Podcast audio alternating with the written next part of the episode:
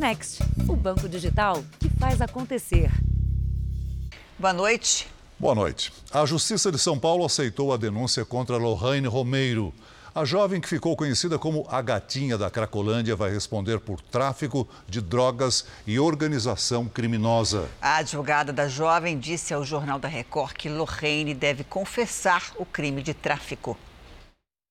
De uma só vez, Lorraine virou ré em três processos. Dois são por tráfico de drogas e um por organização criminosa. A jovem de 19 anos está presa desde julho. Ela é apontada pela polícia como uma das traficantes que comandava a venda de drogas na Cracolândia, no centro de São Paulo. Durante meses de investigação, os policiais flagraram a jovem numa das tendas onde acontece a venda de crack. Ela lucraria até 6 mil reais por dia. Lohane é namorada de Luiz Santos Almeida, que também está preso. O cantor de funk seria responsável por levar a namorada para o crime. Eu era mó novão, emocionado, iludido, achando que era ladrão. Na próxima sexta-feira, Lohane vai ser ouvida pela primeira vez na Justiça. As outras audiências ainda não foram marcadas. Se condenada nos três processos, ela pode pegar até 20 anos de cadeia. A advogada da jovem já definiu uma estratégia para tentar diminuir o tempo da pena. Lohane deve confessar os crimes. Eu só posso dizer para Lohane, confesse, porque você precisa do benefício da confissão, do benefício da primariedade, para não pegar uma pena tão alta, porque a condenação da Lohane, infelizmente, é iminente. Apesar disso, a advogada afirmou que nas duas vezes em que Lohane foi presa, policiais armaram uma cena para dizer que a droga estava com a jovem. Há dois meses, em entrevista ao jornalista Roberto Cabrini, Lohane deu uma versão diferente e negou ser traficante. Você é de fato uma traficante de drogas, Lohane? Não. Sou usuária. Lohane, que crimes você cometeu? Nenhum. Né, assim, é... no meu ponto de vista, nenhum. Mas você só ia para comprar? Você nunca vendeu drogas ali? Não, nunca vendi. Só ia para comprar. Ela vai ficar marcada porque ela é conhecida nacionalmente por uma alcunha que, que designaram para ela, porque nunca foi apelido dela. Então, esta moça está marcada para o resto da vida. A Polícia Civil de São Paulo informou que as drogas encontradas serviram como prova para a prisão decretada pela Justiça. Veja agora outros destaques do dia. O Ministério da Saúde libera a terceira dose de vacina para todos os adultos e reduz o intervalo de aplicação. Auxílio Brasil começa a ser pago amanhã com valor médio de 217 reais. Presidente Bolsonaro diz que servidores terão reajuste se proposta dos precatórios for aprovada. Inflação medida pela Fundação Getúlio Vargas já passa dos 17% esse ano. Na série especial, a criação de gado que aumentou os lucros plantando árvores em vez de cortar.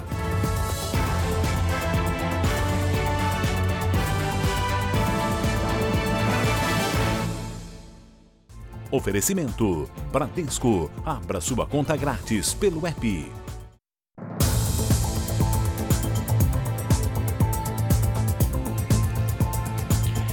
16 pessoas ligadas à milícia foram presas hoje no Rio de Janeiro. A polícia ainda localizou um sítio que, segundo a investigação, pertence ao chefe da quadrilha, um dos homens mais procurados na cidade.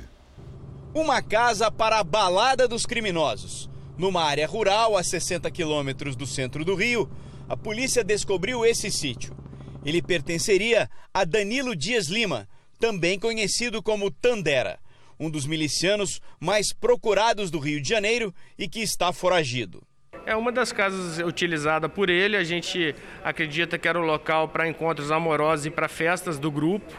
Piscina para os dias de sol, churrasqueira e potentes caixas de som para garantir a animação dos milicianos. No local, a polícia ainda impediu um assassinato. Os criminosos iriam usar combustível para matar um rival. O dono da casa, Tandera, já foi aliado de Wellington da Silva Braga, o ECO, que era chefe da maior milícia do estado e foi morto em junho deste ano. O irmão de Eco, Luiz Antônio da Silva Braga, o Zinho, assumiu a organização criminosa. Nos últimos meses, os grupos rivais travam uma guerra violenta por territórios. Só em 2021, a Polícia Civil prendeu mais de 900 pessoas ligadas à milícia e interrompeu serviços explorados por essas quadrilhas que já movimentaram cerca de 2 bilhões de reais. O importante é que haja um enfraquecimento constante desses criminosos para que eles não se fortaleçam e que não haja aí disputas territoriais, retirando as lideranças e tirando o dinheiro da mão desses grupos criminosos. Um dos criminosos presos tinha como função recolher o dinheiro extorquido de comerciantes. Segundo a polícia, o homem de perfil violento e com passagem por homicídio costumava ameaçar de morte quem não pagasse em dia. Fagner Penha da Silva, o artilheiro, tinha um caderno de anotações com os nomes dos comerciantes e o valor cobrado de cada um. A arrecadação semanal chegava a quase 5 mil reais. Fuzis e pistolas também foram apreendidos. Apesar de ter começado depois, o Brasil vacinou proporcionalmente mais pessoas contra a Covid que os Estados Unidos. Uma das explicações é que os brasileiros têm a cultura de se vacinar. Já os norte-americanos, além do preconceito contra imunizantes, não têm um programa uniforme para todo o país. O professor Rogério tomou hoje a dose de reforço e completou a imunização contra a Covid. A gente se sente um pouco mais seguro, porque agora as salas voltaram lotadas. Apesar de os Estados Unidos terem começado a vacinar bem antes, foram ultrapassados pelo Brasil na porcentagem da população total com duas doses. Uma diferença importante é que o Brasil tem quase 45 mil postos de vacinação permanentes ligados à rede do SUS, frequentados pela população. Os Estados Unidos tiveram de improvisar uma rede com postos móveis e farmácias, que nem sempre chegam à população que vive nas regiões mais remotas do país. No Brasil, o estado que menos vacinou, Roraima, está próximo dos 50% da população com duas doses. A Virgínia Ocidental, nos Estados Unidos, não chegou a 42%. O país mais rico do mundo tem hoje, na média semanal, cinco vezes mais casos e três vezes mais mortes por Covid que o Brasil. Na sexta-feira, 12 de novembro, foram 2.483 óbitos lá e 267 aqui. Uma das explicações é que a vacinação no Brasil é melhor distribuída. Enquanto os estados ricos da costa leste americana vacinaram mais de 70% da população com duas doses, estados pobres do sul imunizaram menos de 50%. Nos Estados Unidos é uma sociedade também muito complexa né? e muitas regiões com comportamentos diferentes. E é, temos que lembrar que lá, a, além de ter uma certa resistência à vacinação, a vacinação não é homogênea. Não basta um bairro ter 90% de vacinação e outro ter 10%, 30% de vacinação. Dizer, ou seja, com isso nós não controlamos, nós não chegamos a um controle da pandemia. Uma pesquisa do censo americano concluiu que 40 milhões de pessoas não vão se vacinar por lá, metade delas alegando temor dos efeitos colaterais. Existem questões de ordem política, existem questões de ordem é, sociológicas lá, que faz com que, religiosas inclusive, que faz com que uma parte é, importante da população se recuse a vacinar, e não é só com vacina da Covid, é com diversas outras vacinas. Diferente do país, do Brasil, que tem uma tradição em vacinação muito maior. Os números em queda aqui no Brasil incentivaram o Leonardo a não faltar na data da segunda dose, antes da viagem com a família para a Bahia. Correr menos risco, porque está no aeroporto, então tem bastante circulação de gente, então evitar isso. A inflação medida pela Fundação Getúlio Vargas, que é diferente da inflação oficial do governo, já acumula alta de mais de 17% este ano. E a perda do poder de compra faz muitos brasileiros mudarem os hábitos de consumo. Com aumentos acima de 10% em 30 dias, a gasolina e o diesel são os maiores responsáveis pela disparada dos preços no país, mas não os únicos. Não é só na hora de abastecer o carro que o consumidor sente a inflação. O IGP-10, Índice Geral de Preços, medido entre 11 de outubro e 10 de novembro, registrou um aumento de 1,19% e interrompeu uma queda de 0,31% do período anterior. No ano, a alta passa de 17%.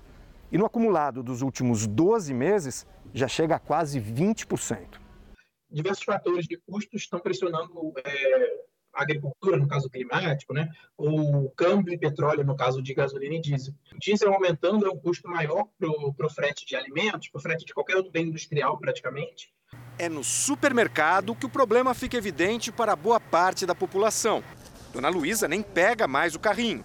As compras agora são sempre picadas. Você vai hoje, você passa no mercado, quer comprar alguma coisa, aí amanhã é dia de oferta, você passa em outro mercado, compra, é assim. Os hábitos de consumo tiveram de mudar. Parei de comprar mais a carne por causa do preço, né? Que tá muito alto. Tô comendo frango, ovo, essas coisas que é mais em conta, entendeu?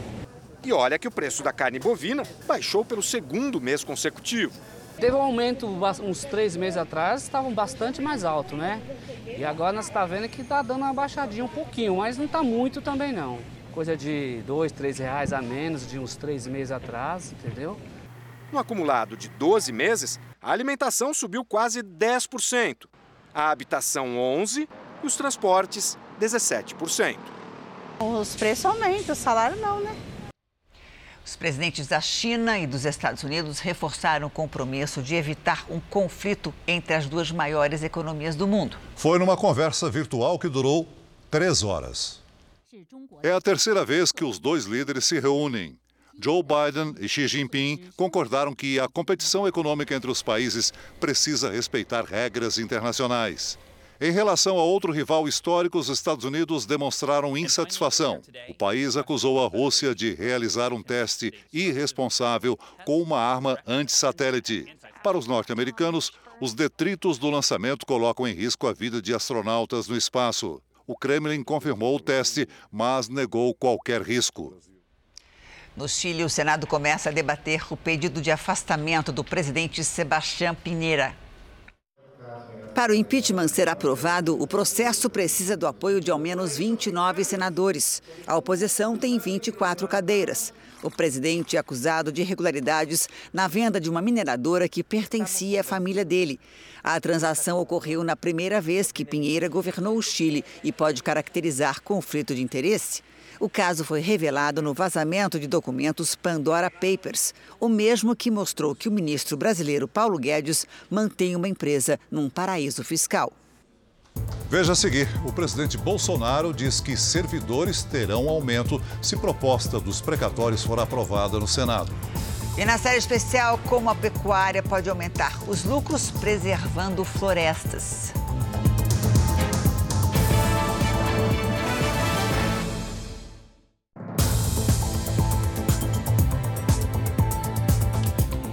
Em viagem ao Golfo Pérsico, o presidente Bolsonaro inaugurou a embaixada brasileira em Bahrein. Ele também anunciou que os servidores públicos poderão ter reajuste se a proposta de emenda constitucional dos precatórios for aprovada no Senado.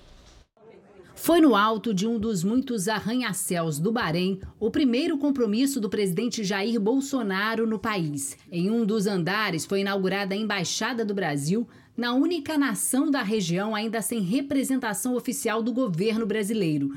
Desde 2018, o Bahrein tem uma embaixada em Brasília. Bolsonaro se encontrou com o rei Hamad bin Isa Al Khalifa e assinou acordos de cooperação nas áreas da política, do esporte e da cultura. O objetivo da visita, que segundo o presidente foi sem custos para o Brasil, é estreitar relações entre os dois países, atrair investimentos e aumentar a exportação de produtos como alimentos. Podem ter certeza, o Brasil cada vez mais recupera ou ganha confiança em todo o mundo. O orgulho de estar aqui de representar a minha nação. Na saída, o presidente se comprometeu a reajustar os salários dos servidores e realizar concursos públicos para serviços essenciais. E isso se a PEC dos precatórios for aprovada no Senado. Estão há dois anos sem reajuste. Passando a PEC do precatório, tem que ter um pequeno espaço para dar algum reajuste. Não é o que eles merecem, mas é o que nós podemos dar. Essa, é, todos os servidores federais. Todos os servidores federais, sem exceção. No último evento do dia, o presidente participou de uma sessão especial no Centro Global Rei Hamad para a Coexistência Pacífica, onde falou sobre a liberdade religiosa que existe nos dois países. Também desejo reafirmar a intenção brasileira de aprofundar a cooperação com o Bahrein na promoção da tolerância e da liberdade religiosa, bem como da coexistência pacífica entre os povos. Amanhã, a comitiva brasileira segue para a última etapa da viagem ao Oriente Médio. O presidente Jair Bolsonaro segue para Doha, no Catar, e já anunciou que vai ter um compromisso depois da agenda oficial. Bolsonaro decidiu sair da programação para fazer um passeio de moto pelas ruas do país. Sim, eu fui convidado, né? Um grupo de Harley Davidson. Acho que é a primeira vez vou pilotar uma Harley Davidson. E a programação está por conta deles. O ministro da Cidadania pediu exoneração por um dia. Com isso, João Roma reassume mandato de deputado federal para tratar de emendas parlamentares. Roma deve retomar o cargo de ministro amanhã. Veja a seguir: especialistas alertam. Temporada de promoções imperdíveis. Exige cuidados para não cair em golpes. E veja também: o Ministério da Saúde anuncia a terceira dose da vacina contra o coronavírus para todos os adultos.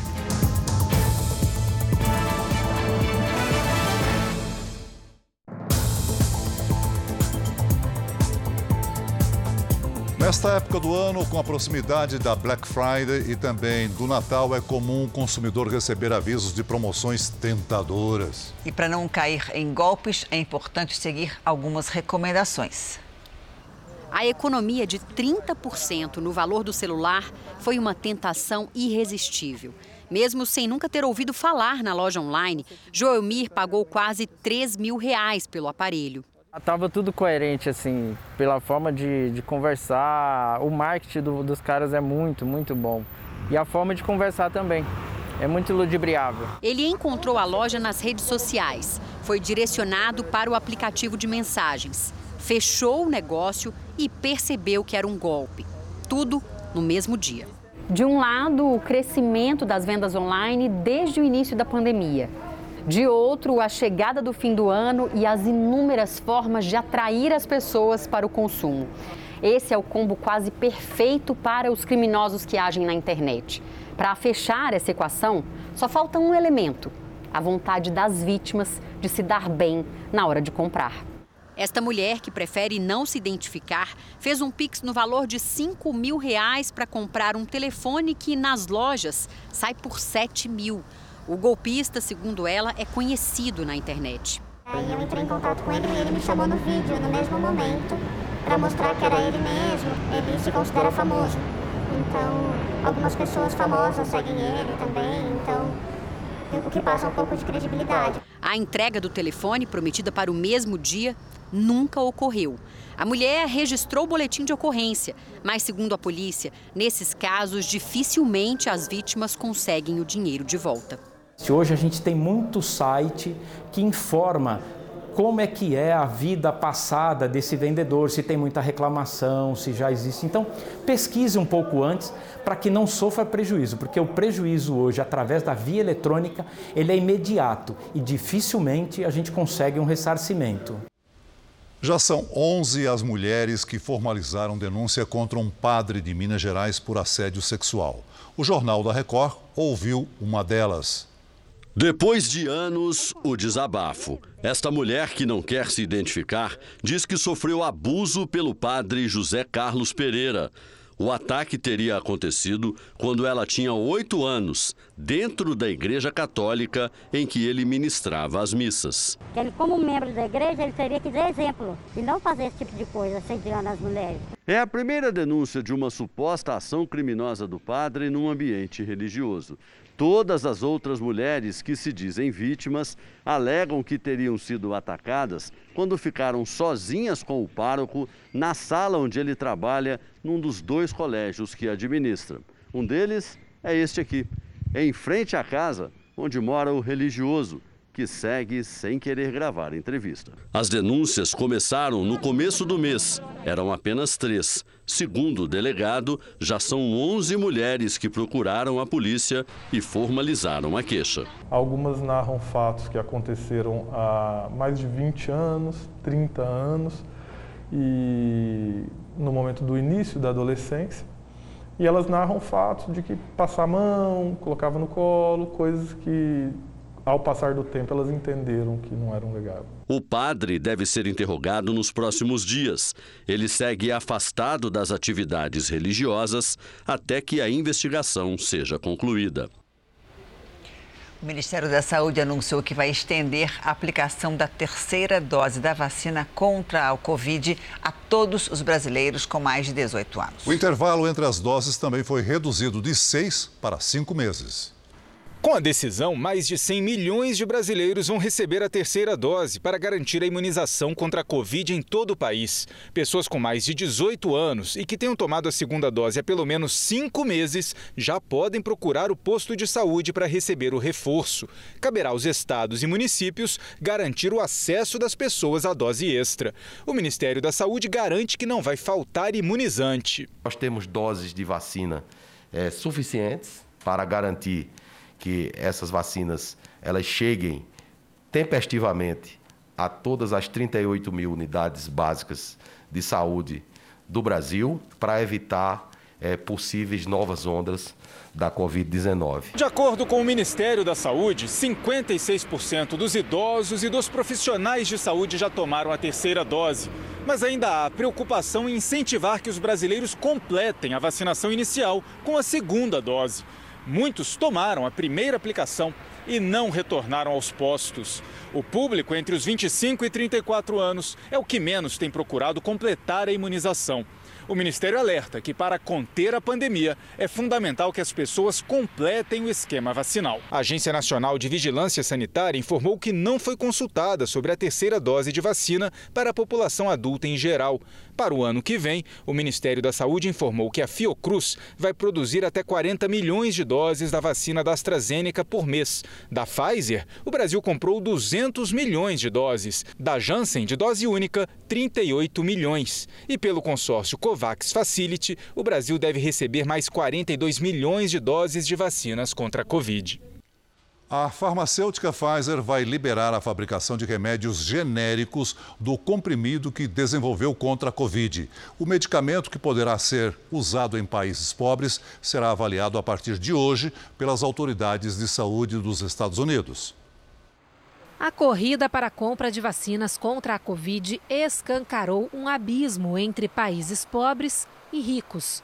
Enquanto as nações mais desenvolvidas já aplicam doses de reforço, as mais vulneráveis ainda lutam para fazer o imunizante chegar a todos. O acordo de hoje tem o objetivo de evitar que isso aconteça também com os remédios contra a doença.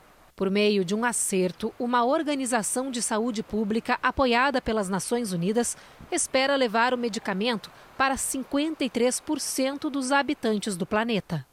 As fabricantes que mostrarem interesse em produzir o genérico poderão comercializá-lo com uma lista de 95 países de baixa a média renda.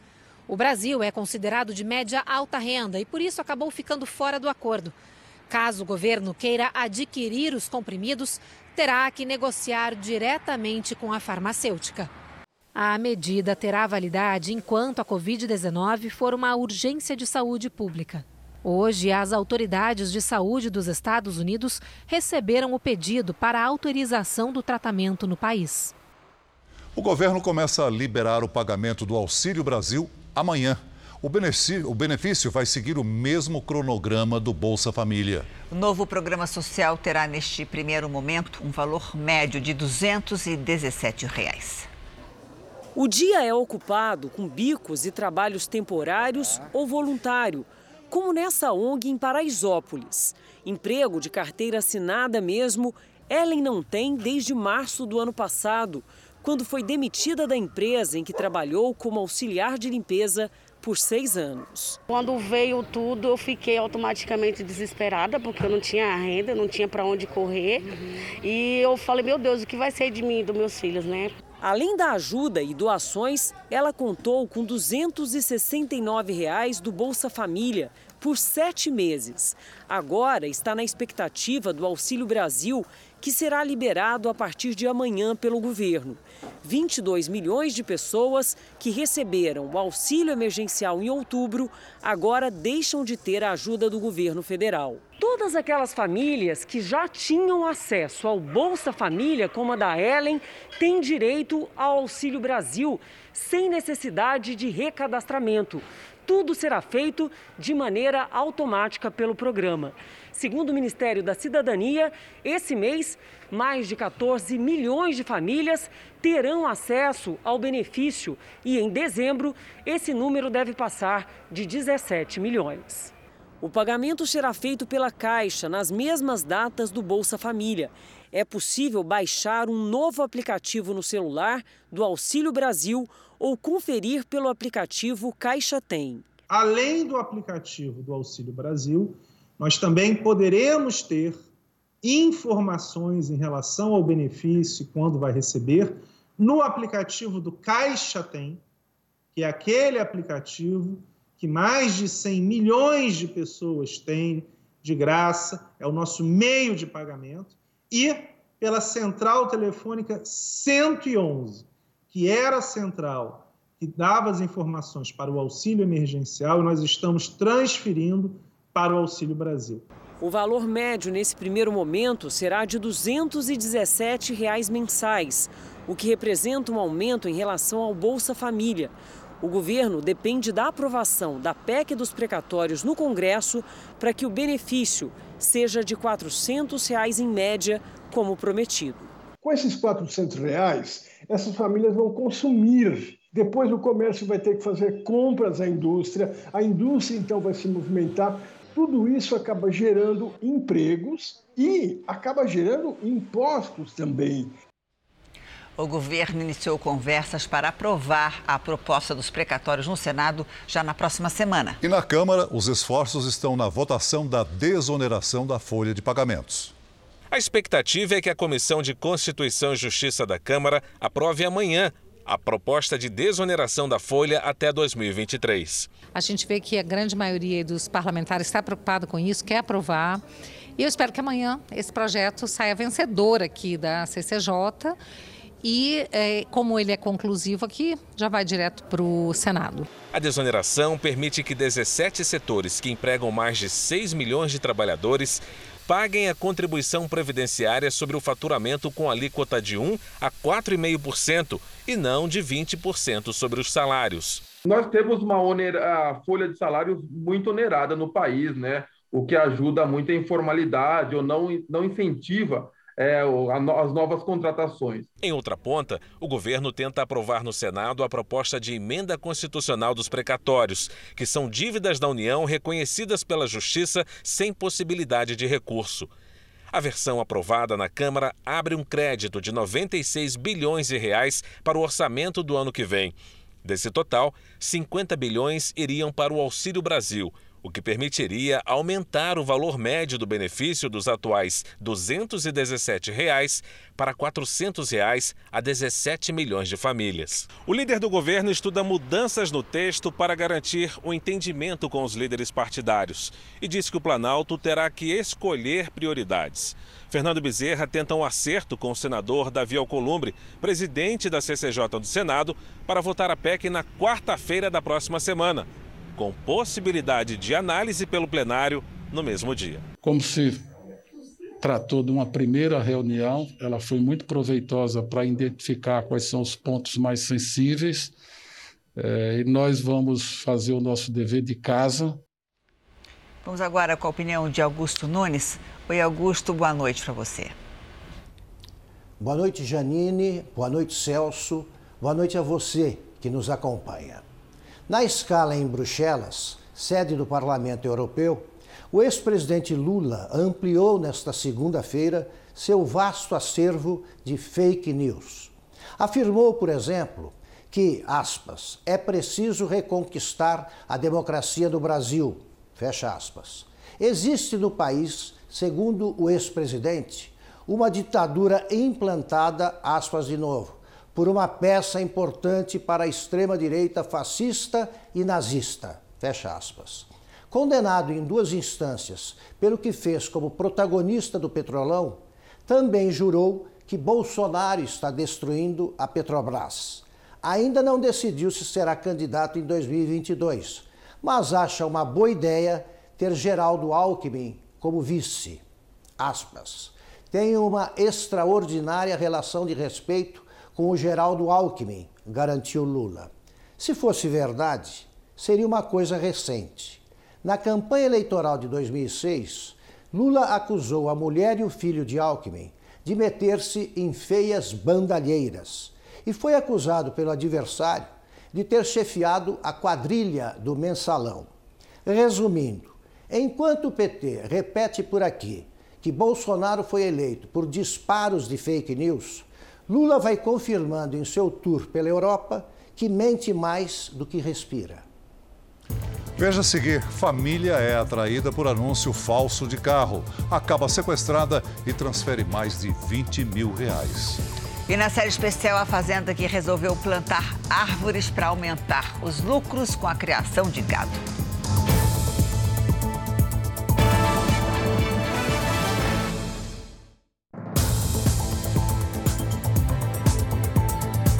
Ataques de tubarão nas praias do litoral de São Paulo são raros. Mais dois episódios nos últimos dias têm assustado moradores e turistas. Especialistas garantem que não há razão para ter medo. O sol apareceu, o tempo começou a esquentar e o movimento nas praias do litoral paulista já é maior. Mais gente também no mar se refrescando. No feriado com praias cheias, dois incidentes chamaram a atenção de banhistas. Possíveis ataques de tubarões. Em Ilha Comprida, Carlos Alexandre, de 11 anos, levou quatro pontos na perna e a bermuda dele ficou rasgada. Não é uma lesão compatível com mordedura de tubarão. E as imagens que mostram o suposto cardume de tubarões não é tubarão também. Ali é raia. Otto estuda tubarões e raias. Foi ele quem confirmou que o ferimento na perna do turista francês em Ubatuba, litoral norte paulista, no início desse mês, foi provocado por um tubarão. No último domingo, na mesma cidade, uma turista foi socorrida pelos bombeiros com uma mordida na panturrilha mas ainda não se sabe qual animal marinho causou a ferida. Cerca de 40 espécies habitam o litoral brasileiro. Algumas chegam a 2, 3 metros de comprimento e costumam ficar distantes da praia.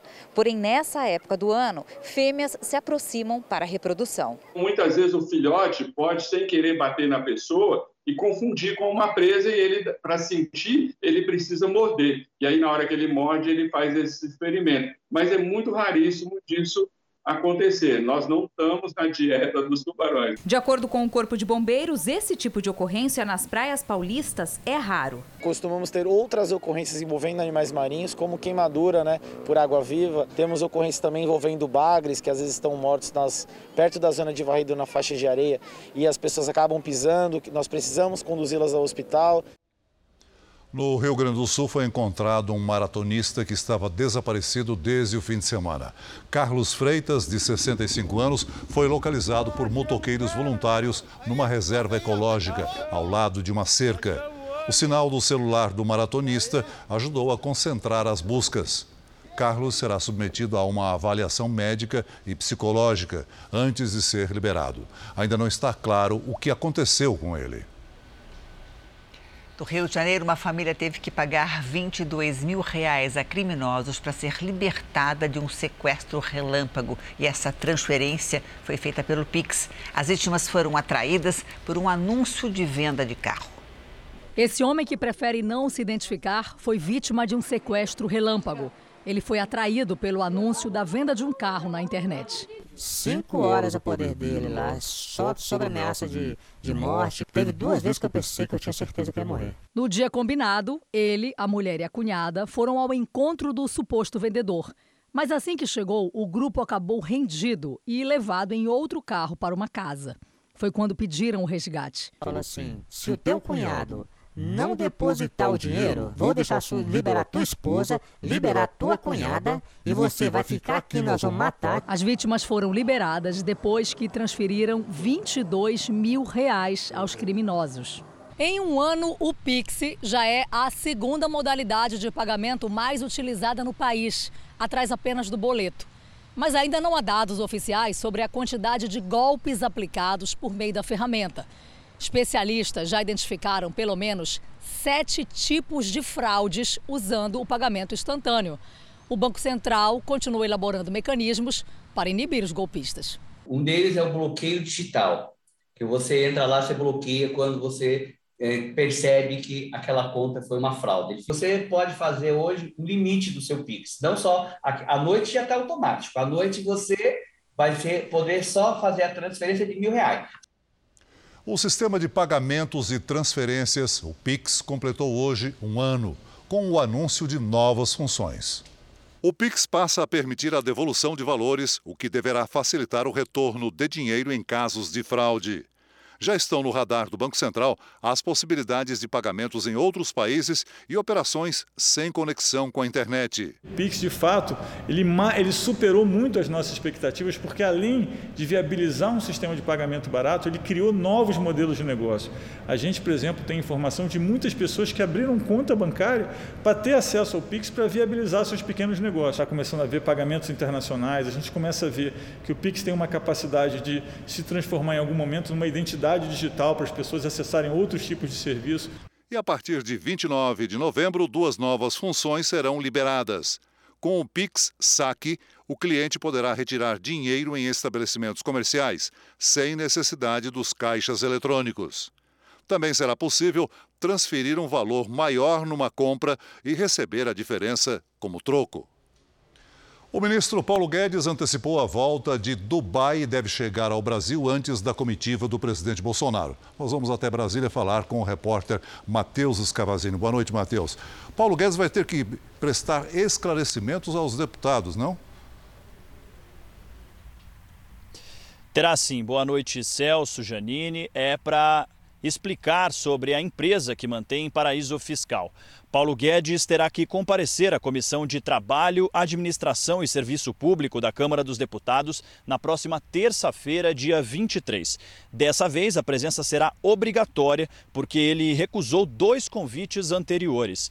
O último foi na sexta-feira da semana passada, quando o ministro enviou ofício dizendo que não estaria presente por conta da viagem oficial a Dubai. Guedes alega que os negócios fora do país foram declarados à Receita Federal e não há irregularidades. Janine Celso. Obrigada, Matheus. Vamos agora à previsão do tempo. A chuva apertou nas praias da região Nordeste e a Defesa Civil emitiu um alerta de temporal para os próximos dias. Mariana Bispo, boa noite para você. Quais são os riscos, hein? Como está o solo, né, está bastante é, encharcado, há risco para alagamentos e deslizamentos. Viu, Janine? Boa noite para você, Celso a todo mundo que está acompanhando a gente aqui no JR.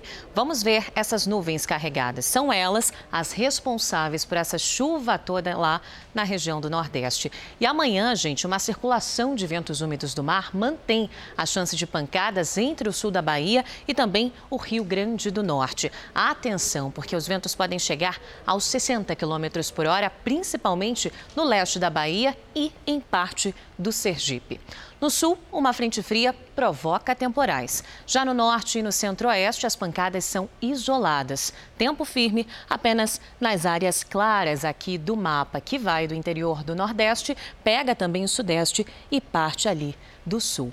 No interior de São Paulo e de Minas Gerais, tempo seco. As máximas ficam assim. Porto Alegre, máxima cai para 22 graus. No Rio de Janeiro, calorão, 35. Em Goiânia, 29. Em Maceió, faz 28. Em Rio Branco, 33 graus.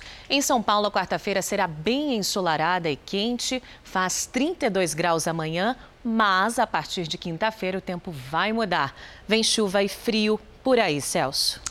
Começamos o Tempo Delivery de hoje com um pedido do Genivaldo. Ele quer saber a previsão para a vitória da conquista na Bahia. E a gente responde, né, Celso? Claro. Genivaldo, boa noite para você. Amanhã o sol até aparece, mas a chuva também. Máxima de 27 graus, tempo parecido entre quinta e sábado, mas tem chuva e as máximas ficam, ó, entre 28 e 30 graus. E agora é a vez da Tarciela de Promissão, São Paulo. Nesta quarta, Tarciela, nada de chuva aí na sua cidade. O sol aparece e faz calor aí, ó, de 35 graus. Aproveita bastante. Mas vem chuva a partir de quinta-feira também. As temperaturas vão cair, ficam entre 27 e 25 graus. E você que está assistindo a gente, não deixa de participar aqui do nosso Tempo Delivery, não. É só marcar a gente com aquela mensagem e a hashtag você no JR, que a gente responde. Boa noite. Até amanhã, Mari. Até amanhã. Bom descanso para você. Pesquisadores acreditam que uma argentina tenha se curado do vírus HIV com as defesas do próprio corpo. Se a notícia for confirmada, é a segunda vez que isso acontece. A mulher tem 30 anos e mora na cidade argentina de Esperança. Ela fez exames entre 2017 e 2020. Os médicos acreditam que o vírus HIV tenha sido combatido e vencido pelo sistema imunológico da paciente. O caso é raro. É apenas a segunda vez que a ciência registra uma cura do HIV desse tipo, mas ele abre caminho para a pesquisa de possíveis maneiras de combater AIDS. A crise na fronteira entre a Polônia e Belarus ganhou um novo episódio. A polícia polonesa entrou em confronto com refugiados que esperam uma chance de entrar no território da União Europeia. Bombas e canhões d'água foram usados para afastar os refugiados que revidaram com pedras. Um soldado ficou gravemente ferido. Milhares de pessoas do Oriente Médio tentam chegar à União Europeia pela fronteira entre os dois países. A crise se agravou depois que o Bloco Europeu acusou o presidente de Belarus de incentivar as pessoas a forçar a entrada na Polônia. Uma atualização: o Senado do Chile rejeitou agora há pouco o início do processo de impeachment contra o presidente Sebastião Pinheira. Uma fazenda de criação de gado conseguiu aumentar o faturamento plantando árvores em vez de cortar. Na reportagem de hoje da nossa série especial sobre a força do campo, você vai saber como a agropecuária pode aumentar os lucros e ainda ajudar o meio ambiente.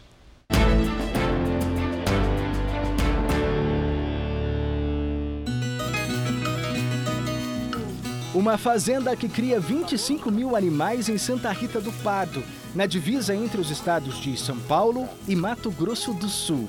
Este é um dos locais que ajudam o Brasil a ser uma potência quando o assunto é carne bovina. O país é dono do maior rebanho do mundo e também é o que mais exporta carne vermelha. Aqui os fazendeiros aplicam tecnologias ainda pouco usadas na criação de gado no Brasil. A inseminação artificial em vacas a partir de 14 meses de vida. O processo favorece o ganho genético e a padronização dos lotes. A ferramenta principal é, é modernizar. Consigo inseminar elas para elas parirem em uma época do ano que vai ter uma boa oferta de pastagem. O consultor da Fazenda explica que desde o início das atividades, ainda na década de 80, a propriedade sempre buscou se apoiar na informação não há espaço para o futuro numa pecuária extrativista.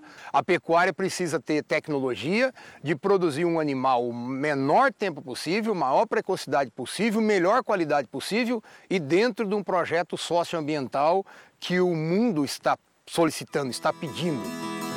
Foi quando os proprietários apostaram na ideia de integrar as florestas e a pecuária numa mesma terra.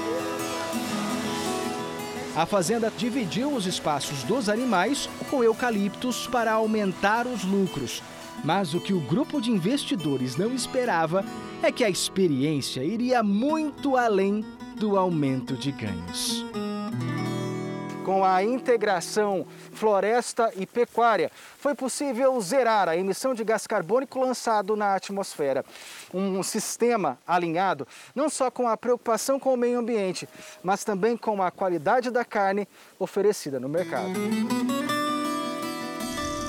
O carbono produzido por queimadas, junto com o metano, são gases que causam mais danos ao meio ambiente, porque provocam o efeito estufa, o metano é produzido pelo processo digestivo do animal, eliminado pelas fezes e também durante a mastigação do pasto.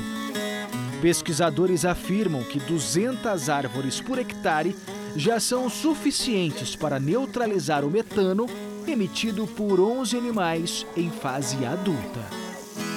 Como método de uma pecuária mais sustentável, a fazenda recebeu o primeiro selo Carne Carbono Neutro. As vantagens refletem na qualidade da carne e no modo de criação do rebanho. Debaixo de uma sombra fresca, o animal fica menos estressado. A pecuária sem sombreamento não tem como funcionar, né? É, nós fizemos grandes erros no passado quando nós é, tiramos o cerrado e largamos praticamente nu o terreno. E tivemos grandes prejuízos com isso. Tirando as áreas de reserva ambiental que precisam ser mantidas por lei, a fazenda tem 24 mil hectares de área produtiva. Hoje, cerca de 10 mil já integram rebanho e floresta. Mas é preciso mais que dobrar essa quantidade para chegar aos 100%. Esse homem é autor de um dos estudos mais grandiosos sobre as exportações do agronegócio brasileiro.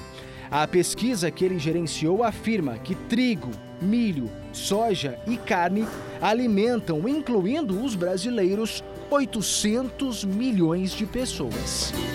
O Brasil está se tornando cada vez mais importante para a alimentação, principalmente do sul da Ásia. E aí está incluído a China, é claro.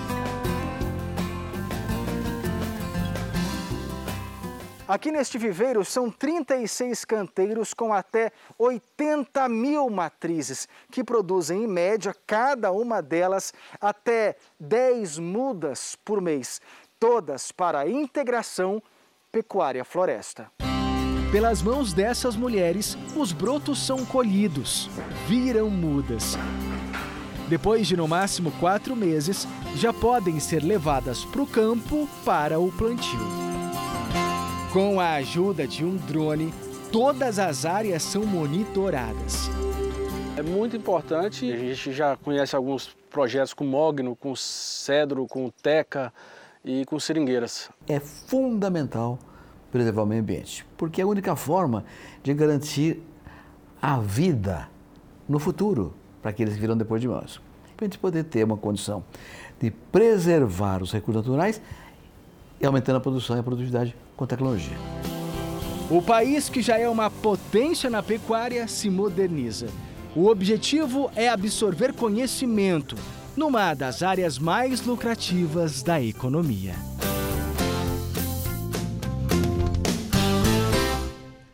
O podcast JR 15 Minutos de hoje fala sobre os avanços do agronegócio no Brasil e os altos investimentos do setor em tecnologia. Você pode ouvir no r7.com, no Play Plus e nos aplicativos de podcast. O Jornal da Record de hoje termina aqui. E à meia-noite e meia tem mais Jornal da Record, fique agora com um capítulo especial da novela Gênesis. José se revela para os irmãos. Boa noite para você. Boa noite e até amanhã.